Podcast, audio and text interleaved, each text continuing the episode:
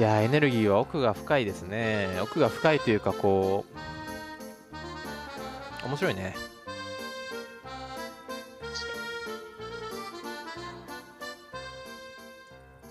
なんか前も言ったと思うんですけど僕興味あるのが教育農業エネルギーなんですよ。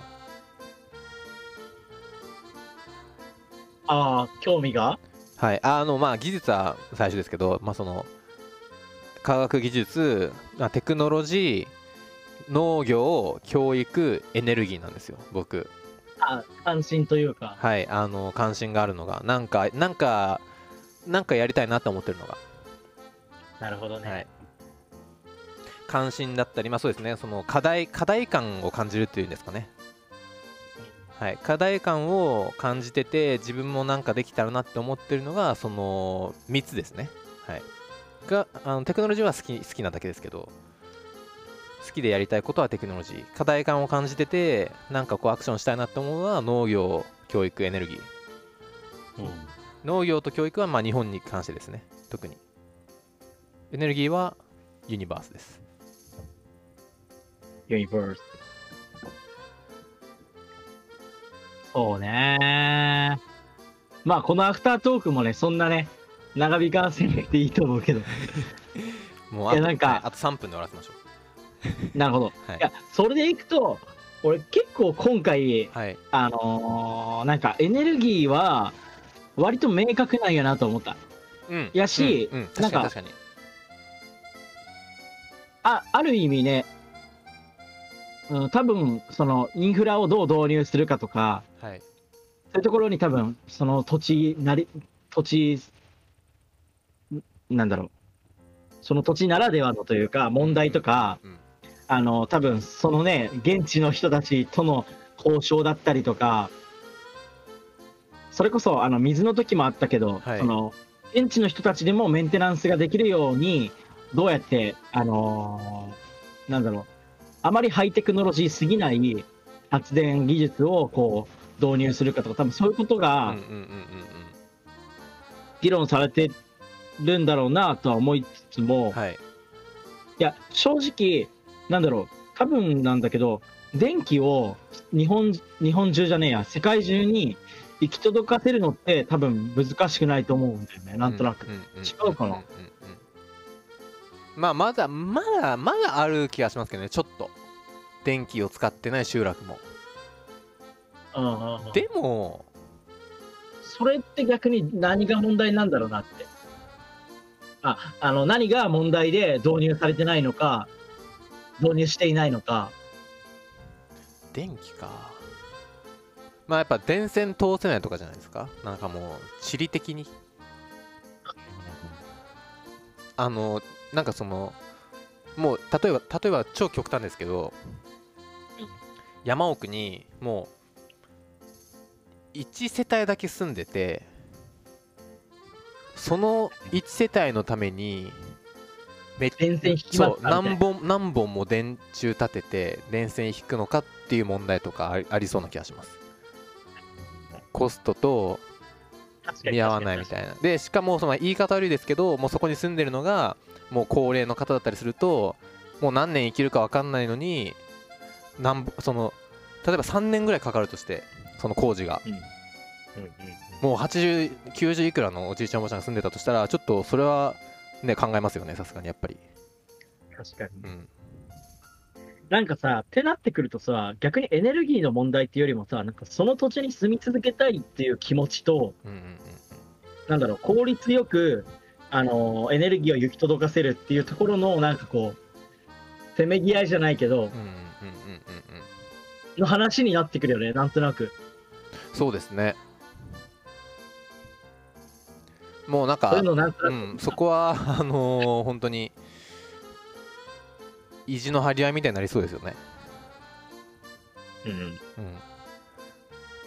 こう業者さんからすればね、はい、あのそういうもうちっちゃな村を作ってそこに移ってこいって思いますもんね。移り住んできてよ。そうそうそう。うんそしたら、電線そこまで引っ張らなくてもいいから、はい、電線そこに引っ張るくらいなら、こっちに引っ越してきてよっていう、はい、いや本当にそれはごもっともですよねでもや。うん、でもやっぱり当事者としては自分の家に住みたいってなりますもんね。その家に、俺が生まれた家で、私が生まれた家で、このまま生きていきたいんだっていううんうんうんうん人もいるだろうし、うん。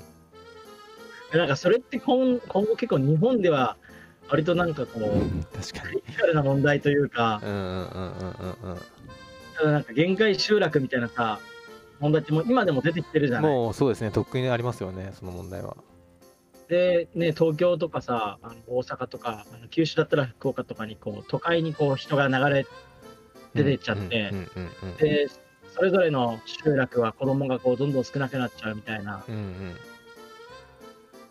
まあでもなんかまた別の問題挟まってきますけどこう、幸せだったりの定義もありますよねそこにはなんか別に電気必要ないんだったらよくないっすよいいんじゃないですか？だってこれまで電気なしで生きてきてるんですからそこの人たちっていや、確かにね、そうなんだよね。そなんかの辺ってさ、はい SDGs はどう考えてるんだろうね。うん、それ気になりますね、確かに。その言ってみれば、そういう集落があったとして、そこに電気引くぞってまあ言うじゃないですか、例えばその技術者側はというか、エネルギーに関わってる人たちは。でも、そういう、その集落に住む人たちは、いや、別に別になくても、まあ、あったらあったって嬉しいけど、別になくてもって思ってるかもしれないですよね。なくてもこれややってきたし、これまで。ね、その辺確かにその SDGs の誰一人として取り残さないっていうところはどうね干渉するのかっていうのは気になりますよね。そうだよねう。ん、多分、あの、なんか、今の自分の個人的な感覚としては、例えば、はい。ちょっと、あのあまり衛生的でない水を、うんあの、飲んじゃっってるとか、はい。そういう問題は、なんだろう、解決すべきですよね。解決すべきだと思うんだはい。けど、はい、なんかね、いや、わかります、感覚、その感覚。なんかまあそう電気を引くってうん生命線じゃないですもんね、その場合って。そうそうそうのちょっと豊かにするための感じですもんね、うんうんうん場合によっては。はい。だから、その人たちが別に、今、その時望んでないのに、いや、電気っていうすごい便利なやつがあってな、みたいな。っうんうんうんうんうん。ていうことなのかね。そうですね、ちょっと聞いた話だと、やっぱりその、まあ、蓄電機とかを、そのトラックで定期的に運んだりとかいうのはあるみたいですけどね、なるほど、なるほど。ガガスと同じように。はいはいはいはい。ガスもやっぱりその引かれてない限りはあのいわゆるプロパンガスみたいなあのボンベボンベをさあの硬化するわけじゃないですか。定期的に。それと同じ感じで蓄電機みたいなのをあのトラックで運んでっていうのはまああるみたいなんで、まあ、それでいいんだったらいいんじゃないですかねそれで。確かに。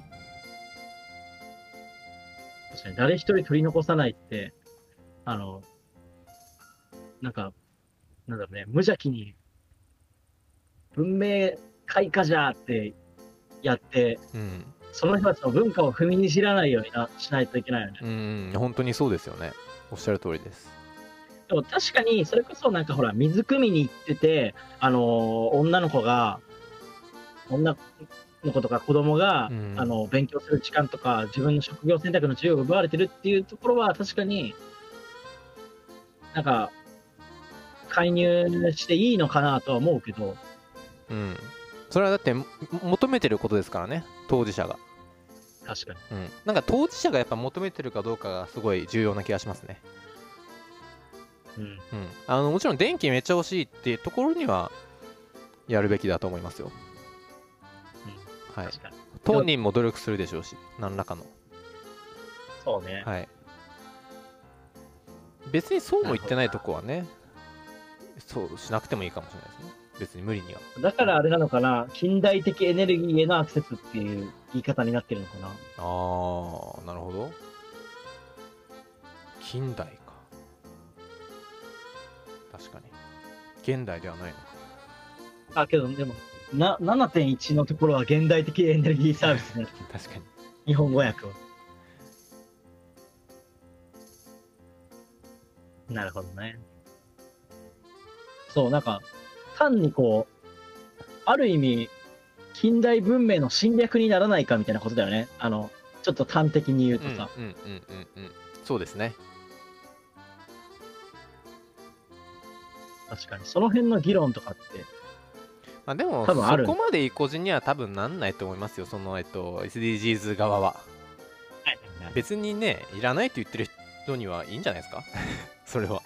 いらないんだったら、ね。はいでそこまでそそういう人たちまで意固地にね導入しようとはしない気がしますさすがに。そこにコストをかける意味がないんでお互いに幸せじゃないから。はい。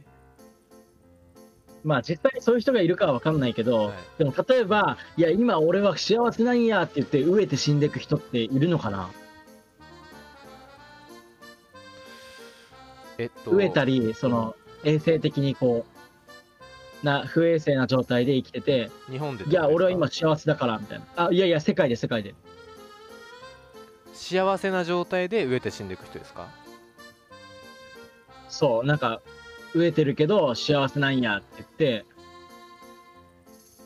そんな食料の支援なんていらんみたいな人っているのかな？どうなんだろうもうこう、机上の空論だけど。うーん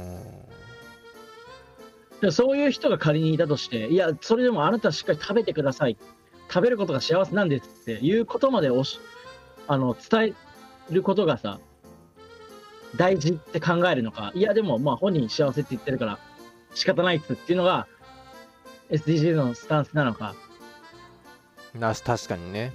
SDGs のスタンスの問題ですねもはやそれは。うん。どうなんだろなんか、誰に聞けばいいんだろうまあでも超マイノリティだと思いますけどねそういう人はう。まあね、確かに。明日食べるものもないみたいな。ない上に幸せってことですよねないけど幸せってことですよねそれはもう超マイノリティだと思いますけどね普通に考えたらあまあまあ、そうだよね。はいいや、仮にそういう人がいたとしたらって思ったんだけど、いや、違うよね、さすがに。まあまあもちろんゼロではないでしょうねゼロではないでしょうねそういう人はただゼロではないでしょうけどそれで幸せってことはもうすぐ死んじゃうってことですよね。そう。じゃあもう2030年までにはもういないんじゃないですか？あんまり。あそれ、残酷だな。残酷よ、それは。残酷ですか、まあ、そうですけど。いやでも本人が幸せならいいんじゃないですか？それは。うん。だってそれは本当に幸せってことですよね本人は。こっちが言ってるだけじゃなくて。その場合ははい。いやもういや、で介入する意味ないですよねこっちは。それ。もそれ、それでいくとさ、はい。幸せってなんだろうっていうさ、それはあれですねもう幸せ SDGs を打ち立てるしかないですね。すごい問いにぶつかることになる。い。やでもいやだってさ SDGs ってそこに結構一つ行き着くと思うんですよ。どの、はいはい。どの目標についてもまず条件を対等にしようよっていう話じゃん、SDGs ってきっと。そうですそうです。まずはね。はい。でもじゃあなんで条件を対等にするのって話になった時先に何があるかを考えたらやっぱ幸せじゃないですか？一つは一つまず。こういわゆる幸福追求権っていうものをはい。等しく補助するために、まずベースラインをはい。揃えなきゃいけないでしょっていう話だと思うんだよね。そうですそうですそうです。そうだと思います僕もってことはやっぱりその SDGs は一旦そうですけどその長期的にもっと長期的に見た時の先にはやっぱり幸せ論ってどっかありますよね絶対。確かに、SDGs それこそなんか道の先には、なんかあれあれじゃん、ヘルスとかさ、今、すごい世界的に注目される健康とさ、はい。ウェルビーイングっていうさ、うん。この2つのさ、なんか、あるじゃん、ブームーブメントありますねありますね自分はちょっとよく分かってないんです。けど、でもまあでもでもっていうかデモでつなげるのは下手だな。あの目標3はでも健康の話ですもんね。SDGs 確かに確かに。うん。だから実はちょっとこう混ざってきてるというかすでに。なるほどね。う。ん。あそれこそ目標8がなんかね、人間らしい働き方みたいなさ。確かに。あ確かに。なんか結構これ目標7とか前半の方って生命に関わることでしたけどうんうん、なんか結構後半あれじゃないですか。割とその生きる上の喫緊からちょっとうレベル上がってきますよね多分。あの住居の話だったりとか都市の話だったりとか。ああなるほど。いや楽しみになってきた先が。うんうんうんうんそれはよかった。よようやく半分だね、なんかね。確かに半分ぐらい半分までいってないぐらい。はいいやでもすごい勉強になってる感じがしますに確かに。毎回あんまり考えてこなかったもんね。うんまあ考えないですよね普通はそうね。考えいやなくてもけどそういうことを、はいまあ考えなくても生きていけるっていうのはうん、あると思う。ありますよ実際考えなくても生きていきますよ、それはあのしあの幸いねこの国では、そうね。うん。あと何年間では多分考えなくても生きていけると思う。うん。ただそれが100年後の日本で考えなくても生きていけるかっていうと、わかんないと思う。いやうん。それはそうですね。わかんないですねそれは。です。でも3 100年後の日本でも、そこをあんまり、むしろ、もうすでにほとんどの問題解決されてて、みんながね、幸せに生きられる世界につながっていけばいいから、みたいなことを。うんうんうんうんうんけど、そしたらね、何なんだろうね。人って何のために生きるんだろうみたいなさ。話になってくるよね。そうですね100いやなん年後かか最近思うのよ。はいあのー、なんだろう。アテネとかさ、はい古代ギリシャ？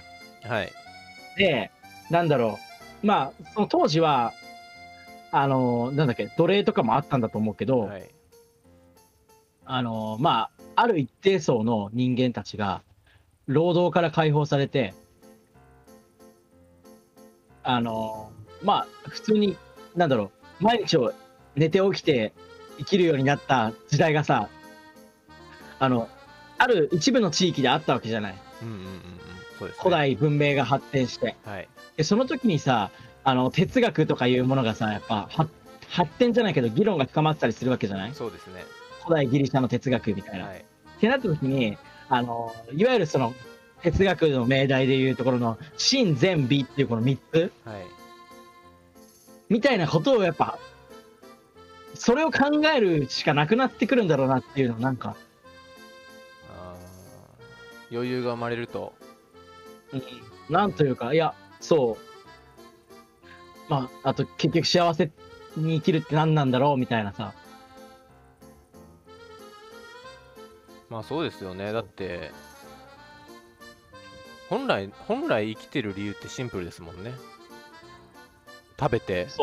寝て生殖して死ぬ次に、次にこの遺伝子を運ぶということだけが、はい。一応生物学的な この個体が存在する、うん。まあ意義というかうん。機能であって、うん。でそこに何かこう意味とか人生の意味をあのむしろもともとない意味というものを作り出す存在なわけじゃない。我々人間って。そうですね。ってなった時にやっぱ究極そこを考えないといけなくなるというか、最近コロナ禍で特に思うねそれ。なんか。なんだろう。なんか経済活動をさストップしてるじゃん、ある意味。ちょ、はい。中中断させてるじゃんね、はいはいはい。でなんか正直こういやそれであの困窮してる人たちとかもいるし働き口なくなってる人もいると思うんだけど、はい。なんかちょっとなんか働け働けだったムードからコロナのおかげでなんかブレーキがかかったことに安心してる自分もいて。うんうんうんうんうんうんうんそれってなんかこうなんだろう。働いて利益をも利益を持ってきて売り上げたやつが勝ちだっていう世界観ってうんはい。いやその売り上げた先に何があんのってなるじゃん結局。っそうですね。ていうことをね最近よく考えるようになった。なんかでもあれじゃないですか？それこそそれこそその売り上げを立てるっていう目標を持ってることがあの生きる意味になってるんじゃないですか？